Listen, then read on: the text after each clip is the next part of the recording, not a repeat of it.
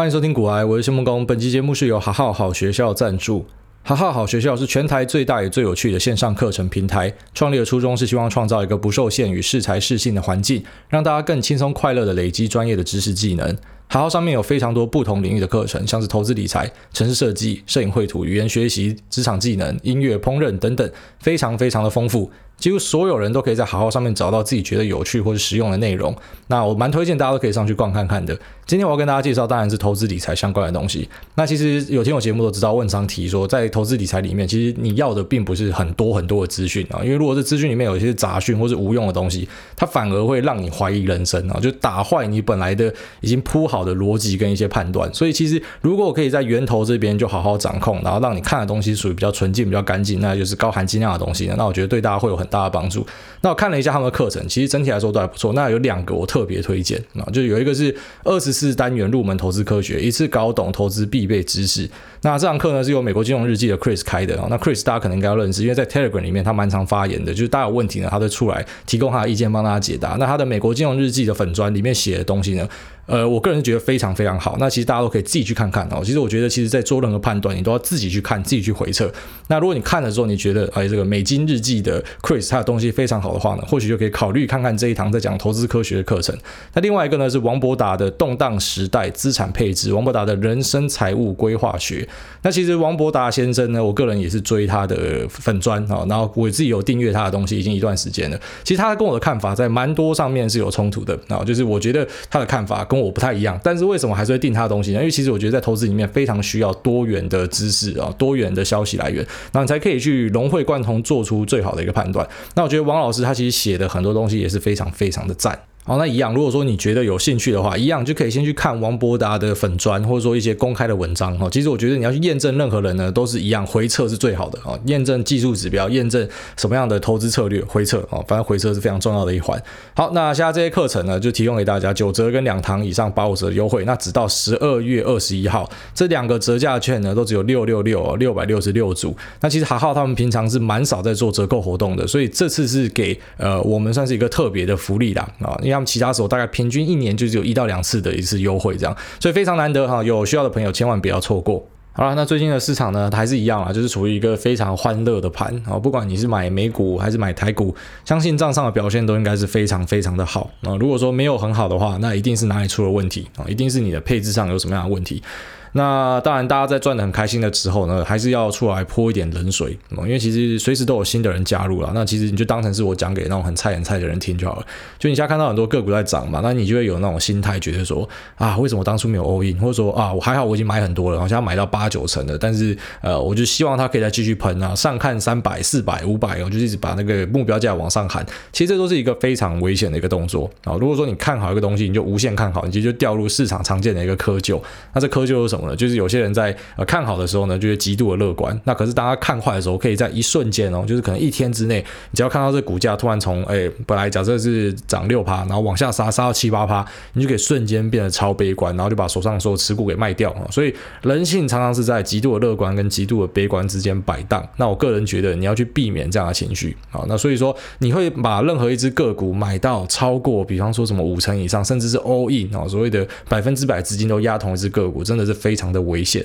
啊，所以为什么说它危险呢？当然说，如果你的判断力一直都很精准的话，啊假设说你都一直超精准，你有九成的准度好了，其实已经呃非常不可能了，九成已经像是跟外星人、跟鬼一样强了。那即便你是九成的准度，你就想哦，你每次 all in all in，然后一直翻倍翻倍，可是你只要有一次 all in 是错的啊，就是所谓的你看错的那一次。那比方说，它就跌掉了五十趴，或者跌掉多少趴啊？那它就可以让你过往好几年的努力全部白费掉。何况你根本不可能有九成的胜率啊！所以 all in 的盲点就在这边。你有时候只会看到你现在赚钱非常高兴，可是你不会想到说，当你这个策略反复的执行，最后面是会伤到自己的。所以不管你在决定要做什么策略的时候呢，你都是要往长期看啊！你不能去做一个策略，就是我只打这一局，打完我就要回乡跟我的青梅竹马结婚啊！你不能去立一个 flag。你做的所有策略都是要可以反复执行验证，然后测。试呢，它的有效程度是啊，比方说高于五六成，或者说它可以持续为你带来获利，那这才是一个好的策略。所以 all in 绝对不是一个好的策略。但是很常在这种大多头的时候呢，你就会看到很多人出来鼓吹说，哎，他 all in 什么个股，然后赚了很多钱。啊这个东西其实就是说，你赚钱的时候你很高兴，可是等到真的要进入验证、要修正的时候呢，啊，这个会非常的痛苦。所以在这边跟大家强调一下，其实我们群主从之前到现在已经经历过好几个沉默循环嘛，啊，四五月有一个，九月一个，十月一个。那其实经过前面两个沉默循环的人，你就发现他们会着装啊。他们在我们 Telegram 里面聊天的时候，就会讲说，啊，你不要 all in。就是我看到一些 ID 也是之前很嗨的那一种，但是他现在就学乖了。那还会有一个对账单告诉你说，他当初是怎么样买在最高点，然后买很多。啊，所以以其实。啊、呃，还是那句老话，就是说你在市场上里面啊、你蹲越久的人，你最后面一定会有所收获啊。然后不一定你会变股神，可是至少你会知道说哈，比方说，啊，我就知道我打不赢大盘嘛，所以我就乖乖的去买大盘的 ETF 就好了。然后你会归纳出一套投资策略，可是这个前提是你要在戏棚下面站得够久啊，你才有办法去经历过每一次的沉默循环，然后每一次那种大家从极度乐观转极度悲观，然后又从极度悲观转极度乐观的过程啊，这个是。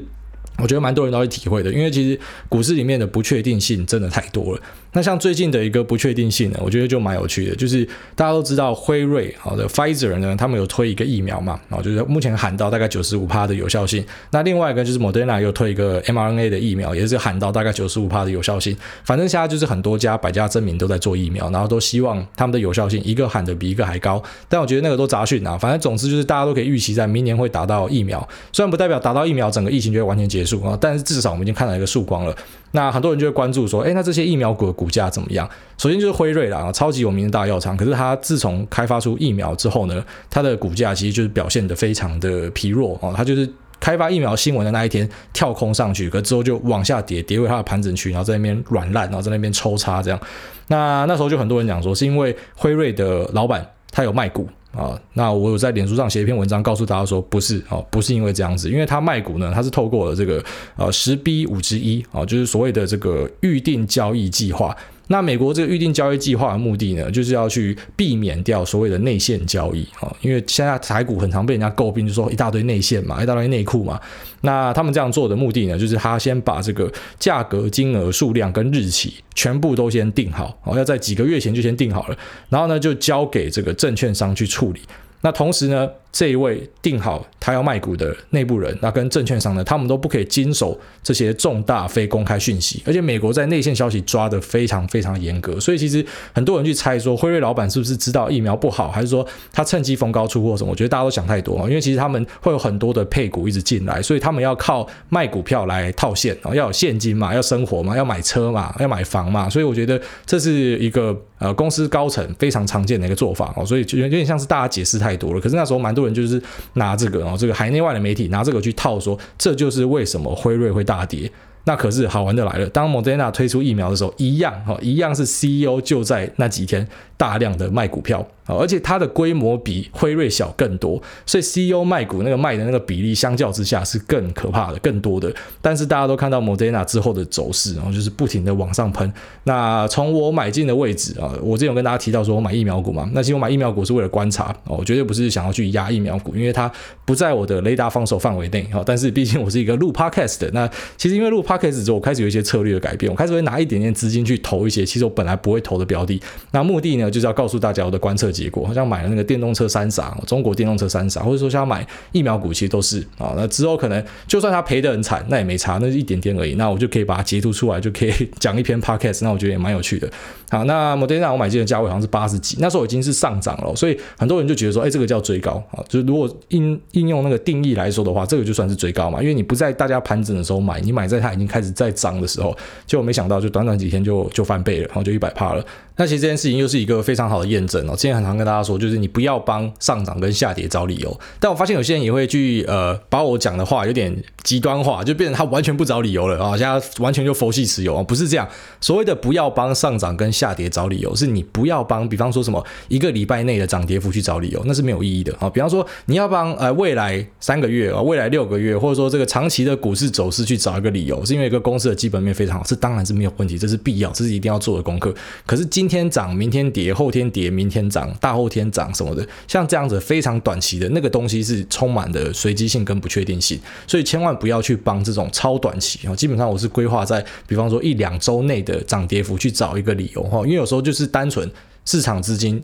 呃簇拥而上，那也没有别的太多的借口。哦，因为像是之前，比方说九月，很多人说纳斯达克巨鲸就是呃孙正义吧，孙正义买了一堆选择权，所以把股价你看到很多科技股在九月的时候都冲一波，然后之后大概啊冲了两三个礼拜之后就直接摔回原点嘛。那像这样的东西，其实你就非常难以去找到一个啊理由。如果说那时候你去找理由，就变得奇怪。然后你看到它开始冲之后，那你就说啊，因为苹果要怎么样怎么样了，结果后来跌回去，那不就变自打脸啊？所以要尽量的去避免那种自打脸啊，就你做这种太多的判断，其实也不好啊。那所以呃，在短期的现象上，我们基本上都是。忽略啊，那种短期的涨跌，我们都是先忽略了。那除非是公司真的发生一些要不得的大事，然后比方说像最近是呃 Slack 要被这个 CRM 啊给收购走了，所以啊当然呃这个股价就往上涨。然后这也是充满意外啊，因为其实 Slack 在我的持股里面啊很少一部分，可是啊那个东西其实已经放在那边，我觉得食之无味弃之可惜，一直想把它出掉，就没有想到哎因为收购就往上涨了。所以股市真的有太多这种呃你无法想象会发生的事情，它就是会出现啊。比方说是疫苗，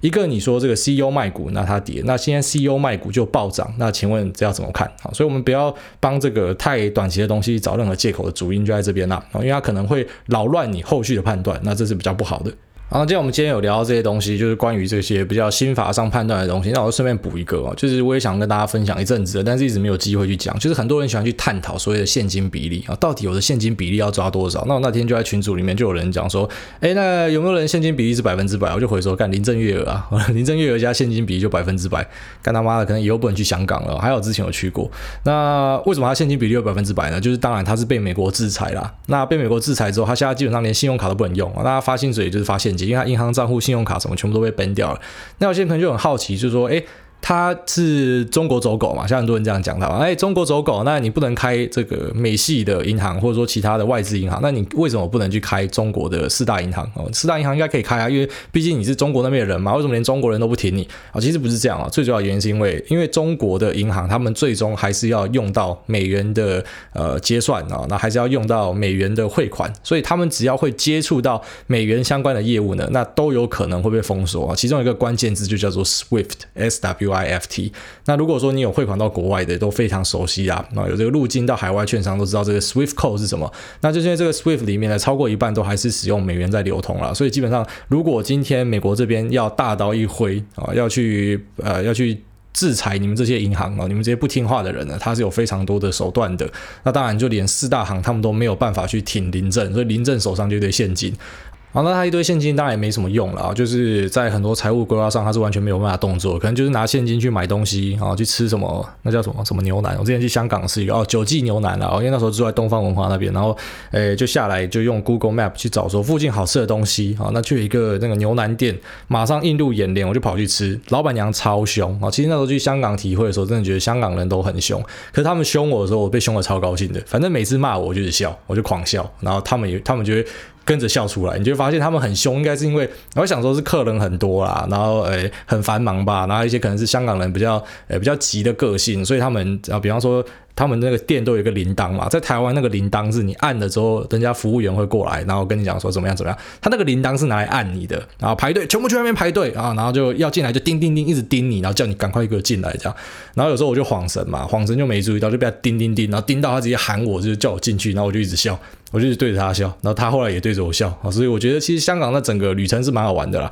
好啦，那反正林郑的现金部位它不可以干嘛嘛？那我们的现金部位当然其实最终就还是要去规划说，那什么时候要拿进去丢进丢到这个市场里面去？那我觉得很多人会很纠结这个现金的部位啊。其实我个人觉得这有一个盲点，盲点在哪呢？就是说，诶，这个现金部位啊，如果说你一没有控好，会变怎样？比方说下跌的时候，你你会啊，大家的直觉是说啊，在下跌的时候我现金要多嘛，所以我才可以闪过跌幅嘛。那这是其实对半而已啊。如果说你现金要多，那你要多到什么程度？啊，比方说，那你现金要多少五成？哈，多少五成？那你这个五成拿出来之后，你什么时候要丢回去？好，你要记得一个很重要的观念是说，当你在市场里面，比方说你今天是一百趴的资金在这个上涨段里面，然后在下跌的时候，假设你天生神力好了，然后你就出掉一半哦，天生神力。那可是你出掉之后，问题来了，你这个五十趴什么时候要丢回去？然后要怎么样丢回去？好，这都是学问，所以不是一个很单纯说，哎，我今天现金水位是二十趴，然后我要目标锁到十五趴，然后这样就结束了，没有那么单纯。因为重点是说，如果说在之后的上涨，好，比方说他现在急杀，然后你把一半的现金拿回来了，可是在之后回去的时候，你现金没有丢回去，那搞不好不会比你。一百趴的现金从头到尾都留在场上来的好啊，所以说你可以去使用一些网站啊，那它有一些呃回撤的机制，你就可以去测试看看啊，就去。比方说，假设你的现金就是百分之百留在场内啊，不管你是投资什么指数型 ETF 的，还是你是投资自己选股的，你就试看看。假设百分之百留在场内，然后跟另外一个就是呃，你自作聪明啊，就是说我会把钱拿出来多少，然后什么时候又丢回去，什么时候要拿出来，然后这样抽差，然后比起来啊，两个的绩效怎么样？那其实一些论文上面的显示呢啊，当然我其实不太完全的去啊推崇这些所谓的学术人员研究的论文啊，因为我会觉得，其实老实讲，如果你们研究真的百分之百正确，那你们都是富豪了。所以呃，投资它是。一门真的是有艺术成分在里面，不是完全是科学啊。但是我觉得这个东西是有参考价值的。也就是说，呃，你这边杀进杀出，其实有时候不会比你啊，就是 buy and hold，就是所谓的买进并持有来的好。那买进并持有的这个策略呢，其实可以用在大多数的呃指数型 ETF 啊，那还有所谓的权值股，我觉得都没有太大的问题。买进并持有权值股或是指数型 ETF，我个人觉得是一个非常好的策略啊。除非你今天买进的是，比方说像有些人会喜欢去赌这些 IPO 股嘛，或者说他喜欢去买这。种诶诶、，spec 公司好，就是所谓的呃空头支票公司，他们目前没有自己的实体业务，他们要靠收购别人，然后来增加价值的一家公司。好，有些人会去投资这样的东西，我不会觉得好跟坏哦，其实都是个人的选择。因为我自己有去投资这样子的东西，像我就买这个呃 Pershing Square Tontine 啊，就是。Bill Ackman 他的一个 Spec 公司，我就买进一点去参加这个气氛，所以我觉得没有什么不好。但是其实大家就要知道，就是说如果你今天是买进的是全职股，还有指数型 ETF，那当然你就可以啊用这个 buy and hold 的策略，其实搞不好会比你自己在那边调整现金来得好。因为有太多时候是这样，就是它下跌下去，然后你你很高兴说，哎，我抽掉五成资金了，可是之后的反弹，然后或者说持续创新高，你反而找不到机会把钱丢回去。我相信很多人都有这样子的困惑，所以有时候你就干脆现金就啊就就保持着领啊，你知道吗？就是如果你是买这种指数型。的，其实你就是所有的钱都直接配进去资产配置里面的啊，现金就直接是归零是没有关系的。然后你有新的收入呢，再去按比例投入在你的这个投资配置里面，这是一个策略啊。所以其实不用太纠结说，哎，到底现在现金部要多少？而且其实就算你去听了任何一个人告诉你说他的现金部位是多少，他买的东西跟你不一样啊。啊，比方说他他如果今天是投资那些我们刚刚讲的这些 spec 股，然后他告诉你他的现金部位现在拉到五成的。那可是你是买这种大全值股的，然后你就跟着它一起拉到五成，最后面就变很蠢，因为 Spec 股可能是炒一波就结束了，可是你的这个全值股呢，它啊、呃、常年来就是十几二十年都在涨。所以你抽出来就变成，你抽出来越久，你就错过越多的市场涨幅啊。虽然有时候你会觉得，哎，我好像闪掉一些跌幅啊，但是其实终究你会发现，整体市场的特性呢是所谓的牛长熊短啊，就是牛市是比较长的，那熊市是比较短的。所以你想要去什么抄底啊，或者说想要去摸头啊，我个人觉得啊，除非你天赋异禀，不然真的都很难办到啊。所以就不要去做这样子的尝试。那关于现金部位的东西呢，大家真的要好好去想清楚啊。就是说，哎，如果你回撤之后发现，其实 buy and hold 的效率比你啊这些。频繁的进出抽插来的好的话，那当然就 buy and hold。那特别是假设你是持有台股的，更是这样哦，因为美股他们是零手续费啦，所以零手续费他那边抽插根本没差，而且根本也不用去注意所谓的这个资本利得税啊，而且我们不是美国人，所以根本没有这样的问题。但在台股呢，你每次的买进卖出就有非常高的成本。所以你这些买进卖出的成本，有时候你就忽略掉了，因为你只会看账上说，哎，我卖掉的时候这个损益是多少，你就不会去记哦，当初你投入的这些成本，那交易的成本有多少？它其实搞不好你全部加一加。非常惊人，好，你会发现说，哎，我如果当时在场上乖乖的抱着，那它可以为我带来的获利是更多的，因为我会省下很多的成本，好，因为很多人都有这个盲点啦，那我就借着，反正都聊到临阵的现金，在这边跟大家补充一下。其实我自己本来不知道讲这个，好，那我们既然时间剩不多，那我最后面就跟大家聊一下，有一个台湾现在蛮红的一个议题啊，其实也不是红。基本上我看下来，好像没有太多人在讨论这样的事情啊。那会说它红呢，是因为在投资的圈子内几个朋友或者一些粉专，你有看到，就是同温层内啦。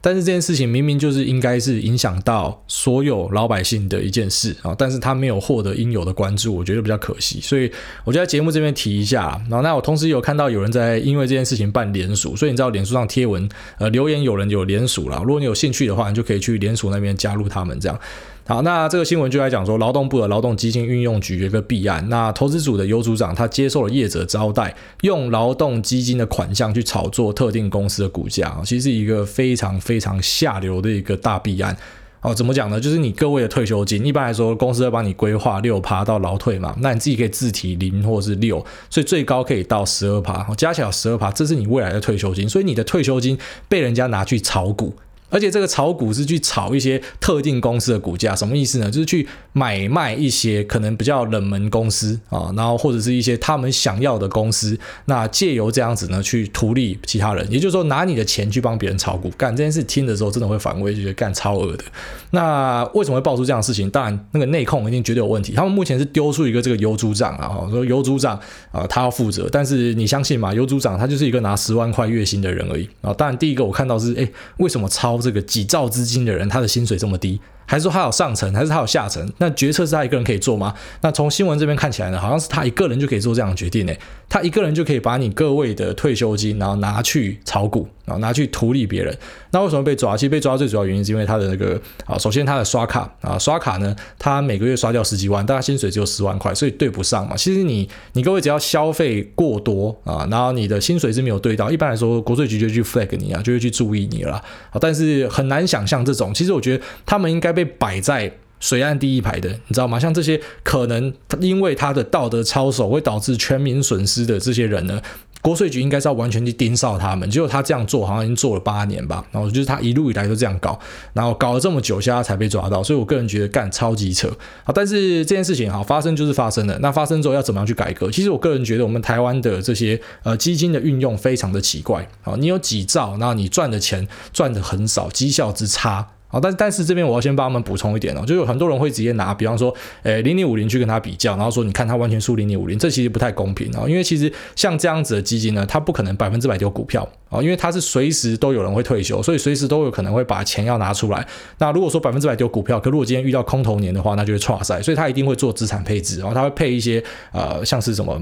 啊，比方说像债券会在里面，所以它不会完全的跟这个股票的市场走，但是他妈的也差太多了吧？哦，所以呃，就代表这个选股是有问题的。那其实这种呃所谓的主动经理人去选股，然后选输大盘呢，已经不是一两天的事情了。哦，就是因为这样子，所以被动基金才会崛起嘛。因为大家发现说，干以前我去买基金，然后交给所谓的专业的，就是专业的操盘操的比大盘还烂，然后跟我收一堆所谓的这个好基金的管理费跟经理费。那其实这些经理费跟管理费，为什么我们常跟大家讲说买 ETF 一定要注意？因为它非常重要，这个钱就等于是从你口袋拿的钱。懂吗？这个这个管理费跟经理费，我我不知道为什么，其实很多人会去忽略这件事情。但是，哎，他等于是每年他可以从你身上拿几趴，就是在这边决定。所以，这个是大家一定要去注意的。那你你的绩效就已经很差了，然后你又要从我身上拿钱，这就干你娘啊，就就就很扯啊。那我个人是觉得这件事情应该要做改革啦。好，那那个联署呢，老实讲，我是处于比较悲观看待啊，因为我觉得政府并不会放下这一块肉。我跟谁执政，其实我个人觉得没有绝对的关系啊。就是今天就算是蓝银、绿银，还是什么橘银、黄银、白银。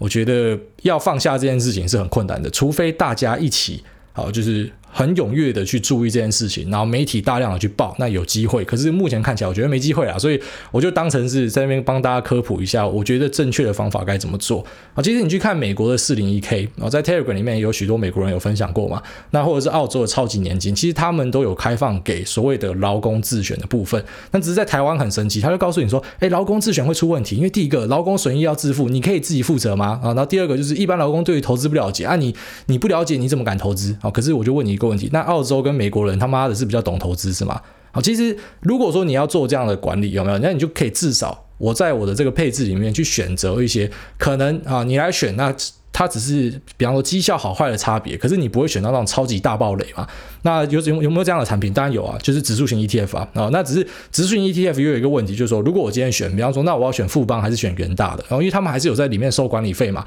所以变成说我选其中一个人可能就是图利他们。但我告诉你，因为他有几兆资金，所以他根本也不需要去选谁的 ETF，他直接自己组就好。好，他这个操盘人的工作呢，就是他要把这个资金。然后去追踪台湾五十指数啊，他追的是指数，所以他自己自干一个 ETF 去追这个指数，那就不用付这个管理费给业者嘛，所以就不会有图利业者的问题。那这么简单的事情其实就可以做了。那他可以选择说，好，比方说，诶，一个方案呢是我去追台湾五十指数啊，那另外一个方案呢，可能就是我，诶，我让大家啊，比方说有些人还是不喜欢指数型 ETF 嘛，他觉得他自己选股能力比较好，好，那他可能就可以规划说他自己的，诶，这个退休金呢，他要配置在哪些股票，只是这些股票是有所限制的啊，比方说你只能买全职股啊，台湾一百大全职股等等，不能给你买一些阿猫阿狗嘛，因为以防就是有些人真的是来乱的，然后最后面又要开自救会说啊，政府害我怎样怎样怎样。可是其实我觉得啊，如果说你把这个方案都规划出来，其实老百姓不是笨蛋啊。到时候就会变成一个话题啊，这个是一个话题也不错啊，就大家一起提升财商嘛，大家会去讨论说，哎，那到底我要配什么比较好？那可能有些人也可以因为这样出书嘛，告诉你说要买什么比较好。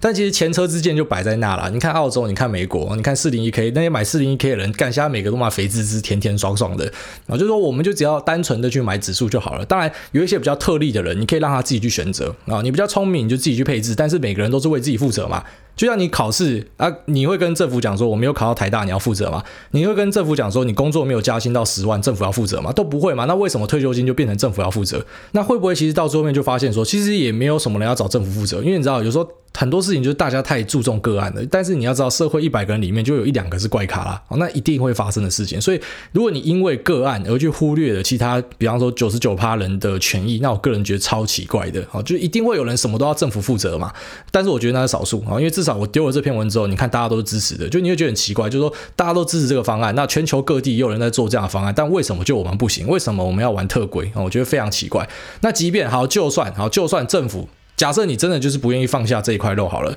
但我觉得你至少可以设计一个选项是这样。我刚刚前面讲的第一个嘛，第一个就是直接我们学美国四零一 K，我们就是买指数 ETF。好，那第二个呢，就是你不想要指数 ETF 的，OK，但是呢，为了确保你们后来跑出来这个凯道开夜市做自救会哦，因为你们决定要拿你们的退休金去买合一啊，然后买合一其实还好啦，美德啦，美德比较夸张啦，或者说去买什么原油 ETF，那那种比较奇怪的东西的啊，怕你们开自救会，所以我直接帮你限制，你只能买。啊，比方说这个篮子里面的股票，那这股票呢，我们可以啊，经由专家学者啊，还是说经由市场的市值啊，然后去调整这个圈子的股票有哪些，我觉得这就解决问题了吧。那再来第三个就是你还是可以保持原本的方案，好，就是。政府帮你操盘，或者说我们去提供由政府选任的代操业者去帮你操盘，你还是可以选这个，但是你要公布他们历年的绩效跟配置，他们到底配了什么，还有最重要的费用，他们到底每年从你身上吸多少钱啊？到底吸了是一趴还是两趴，还是吸了零点五趴，非常重要嘛。那其实这样还有一个好处是说，当你开放之后，好，比方说政府选任的业者，那假设本来就只有几家，那我们现在可以扩大到二十家，好不好？然后二十家给你选，那二十家当然他们有竞争，好，市场就是需要竞争才会有新的有更好的东西出来，有。竞争，大家也可以去降低这个费用啊，所以我觉得其实总归来说就是三条路：一条 ETF，一条自己选的全资股，另外一条你可以维持原状，由政府或者是业者去帮你操盘，但是他们必须要公布他们的绩效。那其实一来一往呢，最后面大家就会拿钱投票。也就是说，这个方案如果真的推出来之后，大家很简单嘛，你的退休金要交给哪一个？啊，市场上一定有很多人比较啊，大家会上去脸书上问说，哎，我们到底要选哪个比较好？大家就会越辩越明，然后就会告诉你说，其实老实讲，你看国外退休金就是单纯的跟指数就好。那种指数 ETF，你甚至可以加入一些海外的配置，你可以买新兴市场，你可以买美国市场，然后就看政府怎么样去调整。但是我觉得这都可以做的啊，所以我觉得其实。趁着这个弊案，如果大家可以趁机的改革，是非常好的一件事情啊。但是老实讲，我能做的是什么？就帮就是 po 个文。那我 po 个文，然后这节目聊一下。如果说大家对这东西其实不在意的话，那老实讲，其实我也不在意啦。啊，我从来都不会去期待退休金可以 carry 我什么东西啊。那我老了会不会在台湾生活，我都不知道嘞。所以我没差啊。但是我把这个讯息还是传递给大家，那告诉大家，这其实是攸关于你们每个人啊。你们真的每个人都会遇到这件事情。那反正要不要在意，就大家自己的事情了。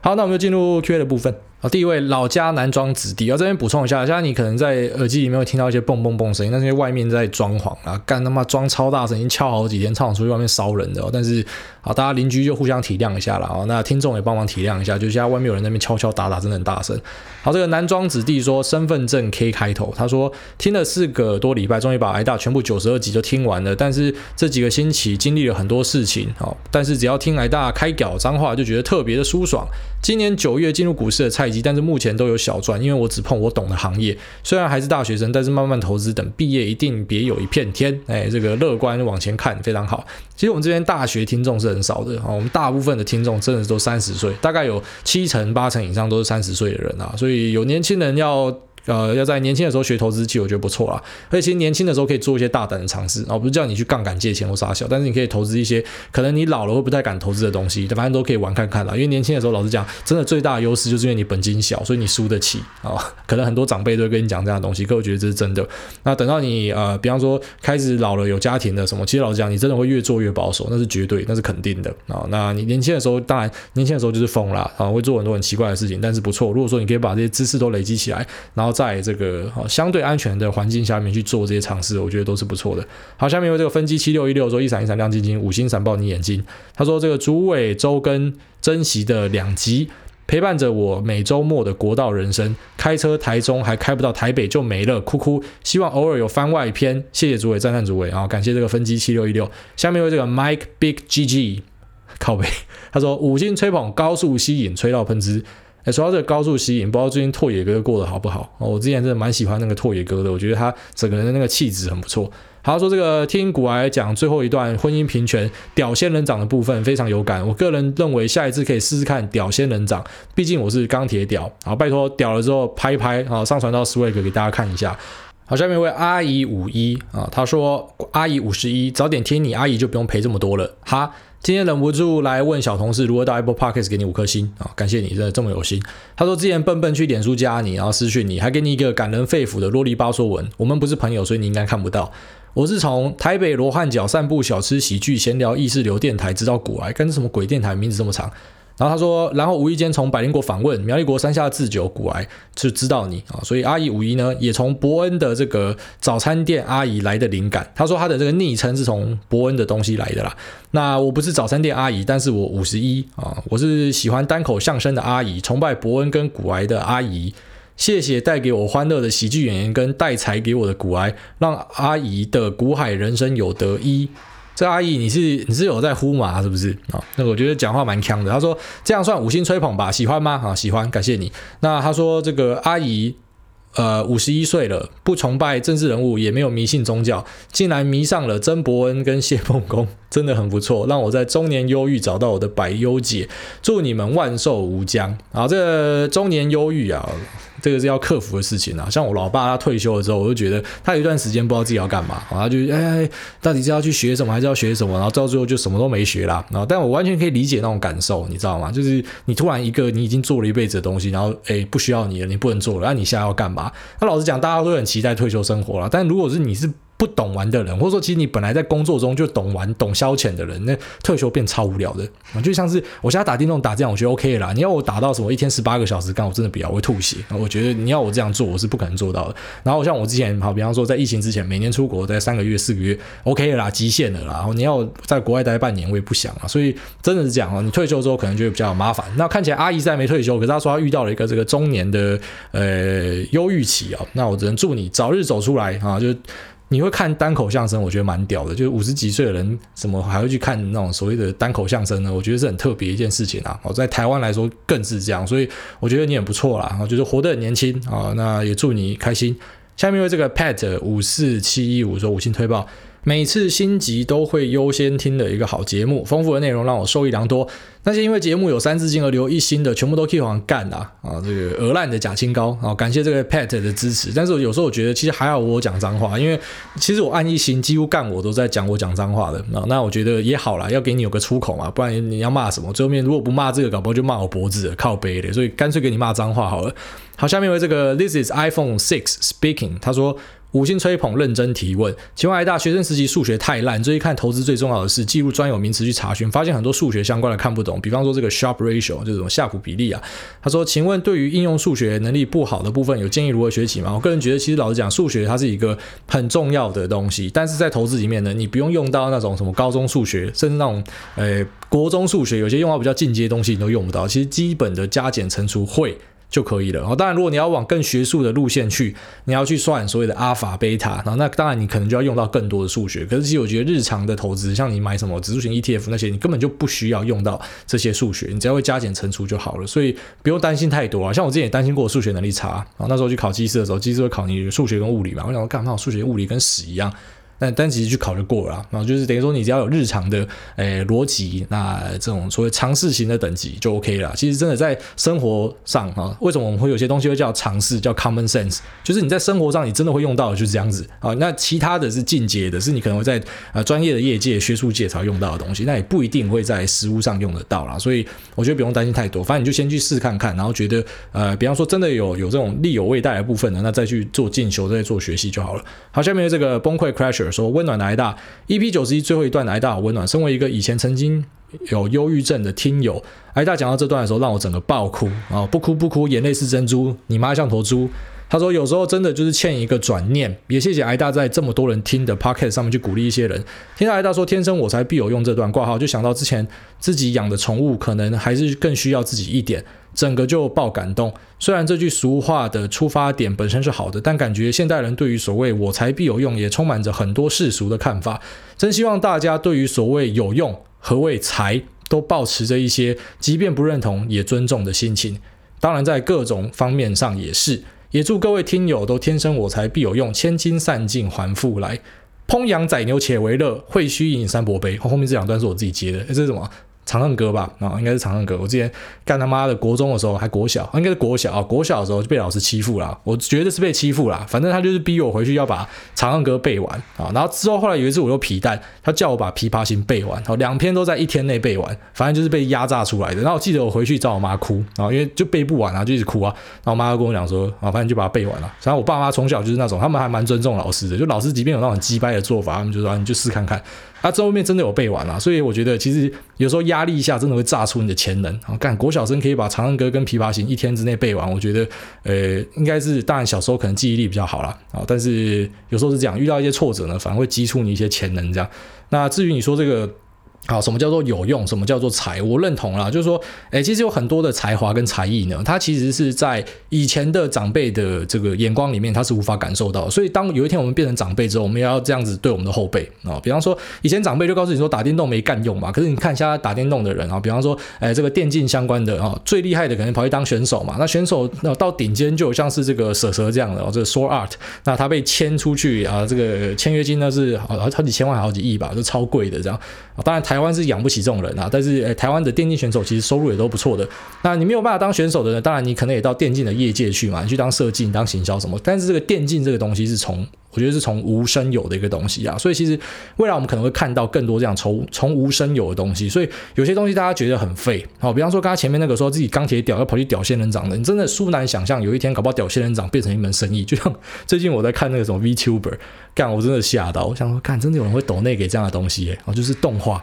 那个动画一看就是，反正动画就是人做出来的嘛，那声音也是人去配的嘛。结果，诶，一个动画的的 YouTuber 啊，他不是真人哦，然后他收到的抖内可能比一堆真人做了半死还来得多。这个东西也是大家以前无法想象的。所以我觉得大家对于这种所谓的有用跟才哦，就像是呃你讲的一样，我认同，就是每个人他可能真的有他的特长，有些东西看起来很废的，这但搞不好他真的就是在某个地方他可以、呃、变现，可以换钱。那即便不能换钱又怎么样？哦，所以其实对我来说，我一直以来都很欣赏怪咖，我超喜欢那种各式。各样的怪人，有那种奇怪的才能，然后甚至说什么，比方说可以舔到自己的那个关节哦，手腕关节的啊、呃，不是手腕是那个手肘，手肘关节啊，你可以舔到自己手肘关节的人，我也觉得你蛮屌的哈。反正各式各样的才能，我都觉得还不错啦哈。反正在生活在这世界上，我个人觉得就是过得快乐就好。好，那个钱当然先求够用就好了，但是可不可以发财，可不可以发达，那个很多时候老实讲啊，就是运气啦，啊，真的是运气啦。当然努力也是运气的一环，可是不是说你努力你就一定会碰到那一天，哦，就一定会变得超级有钱，或是变得怎么样。那我觉得其实大家在这上面不要太强求了，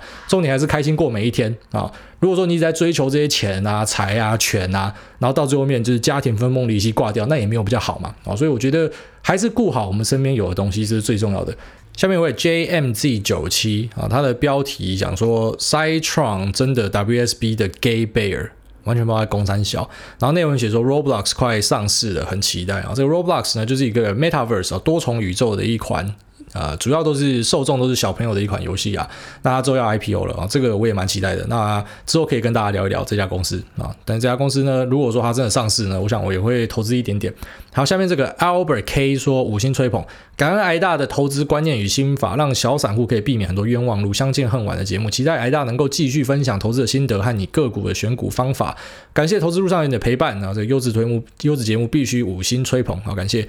下面为这个 Ziana 哦，他说啊，不小心耳认成的啦，耳认生啊，这要打认生才打才找得到这个字。他说五星吹，虽然目前还是知男在旁边蹭，但是有了癌大每周两次的正三观跟观念矫正，在旁边多听多学多看也是很爽。另外最近上班有了耳认生，真的是很爽啊！推两首歌给癌大。Corinne Bailey Ray Just Like a Star，还有一个是 Extreme More Than Words 啊，然后感谢你推的这两首歌。那我那个耳认声歌单，好像改名叫古癌耳认声，因为很多人不会打后面那个就是壬壬辰文那个妊娠，他们打不出来，好，所以我就在前面加了一个古癌，所以你就搜得到了。那目前是有一万多个人订阅了，啊，我觉得非常爽，这是一种肯定啊，就是只有在 Spotify 上面就一万多了，还没有加什么 YouTube、Apple、呃 Apple Music 之类的，所以我觉得很赞啊，我就是我彻底占据大家的耳朵，不只是听 Podcast，来听我选的歌。啊，那非常感谢大家的支持啊！好，下面一位这个台中乡民说，五星推到爆，五星推到爆，听来到节目快两周，终于有种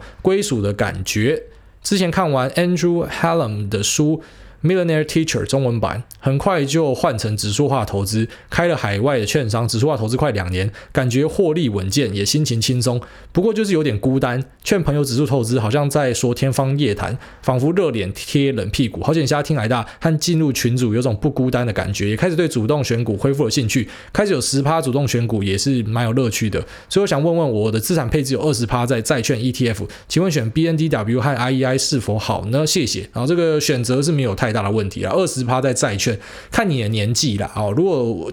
因为我我毕竟比较肥烈的人呐，哦，所以如果是我，比方说我还在工作的时候，二十到四十岁，我可能那个债券配个十趴，甚至不配，我会这样哦，因为我觉得可以承受波动嘛。为什么你会要配债券呢？配债券其实主要目的就是说，假设你今天遇到空头年。啊，你遇到空头年，然后你手上又没有额外的现金，那可是如果你现在把个股卖掉，你就是砍在个阿呆股，你自己也知道。但是因为你就真的要动手术，所以你一定要用这笔钱，你一定要砍。好，那如果你没有股债配置的话，好，你就会因为这个波动而受损。那我个人觉得，呃，配债真的是见仁见智啊，真的见仁见智。那有些更保守，甚至配到三成四成，我觉得那都没有对错啊，只是跟你分享。是我的话，我会压很低，然后那等到真的快退休才会往上拉，因为我一直有金流进来啊，所以我不太需要这个从投资里面提款。我的想法是这样，所以我觉得，诶，分享给你看。然后你那个前面讲说这个，呃，十趴的主动选股让你蛮有乐趣，我完全认同啊。其实老实讲，我自己如果有一天我发现我打不赢大盘的，我就会全部丢进去被动投资，但是我还是会拿一点钱出来主动投资，因为老实讲，丢被动投资你根本就。老实讲，你什么都不用看的，你也不用去学什么财经的杀小了。啊，这个世界局势也不用学了，反正只要美国持续强盛啊，或者说你投资的国家的指数，诶，他们这个国家持续强盛了，那基本上你根本就是不用看盘啊，你就是每天都睡好、吃饱、吃吃暖，然后什么动作都不用做，就变成有时候会变得无聊，所以有时候人性很很神奇，就这样，当你真的找到一个圣杯了啊，你可能在呃这个工作上啊、投资上啊，然后找到一个稳健的路，可是你反而就嫌无聊了。那当然你嫌无聊，你可以偶尔都是好像你这个做法就是我会做的啊，我拿十趴的出来主动选股。出来跟大家聊天，然后跟大家讲说，哎，最近有什么好玩的公司可以投？我觉得这是一个很赞的事情。好，其实真的，投资虽然大家都进来赚钱的，可是我觉得有些人把获利讲的太太多了，好像变成说，我，就是只是来赚钱的啦，其他都不重要。但是我觉得其实投资的过程对很多人来说，像我包含我自己或是你啊，我们可能都觉得是一个很好玩的过程。那如果有人一起讨论，那是一个很赞的事情啊。所以大家可以都加入我们那个 Telegram。我们的台股跟美股都有群组了，哈，都已经两个加起来已经破十万人了啦。所以有兴趣的朋友呢，你可以在那个 Facebook 下面找到连接啊。因为很多人在问我说，哎，你那群组连接在哪？老实讲，干，如果你连连接都找不到的话，好，你在脸书留言的，然后你还找不到连接，那你真的要非常小心啦。好，你可能就不要不要去做这些选股，因为我觉得有时候是这样，你对于资讯的获取能力如果真的比别人差很多，你去做选股的话，那真的会差塞。好了，那这期节目先聊到这边啊，超时了，已经四十二分钟了。那感谢大家收听，拜拜。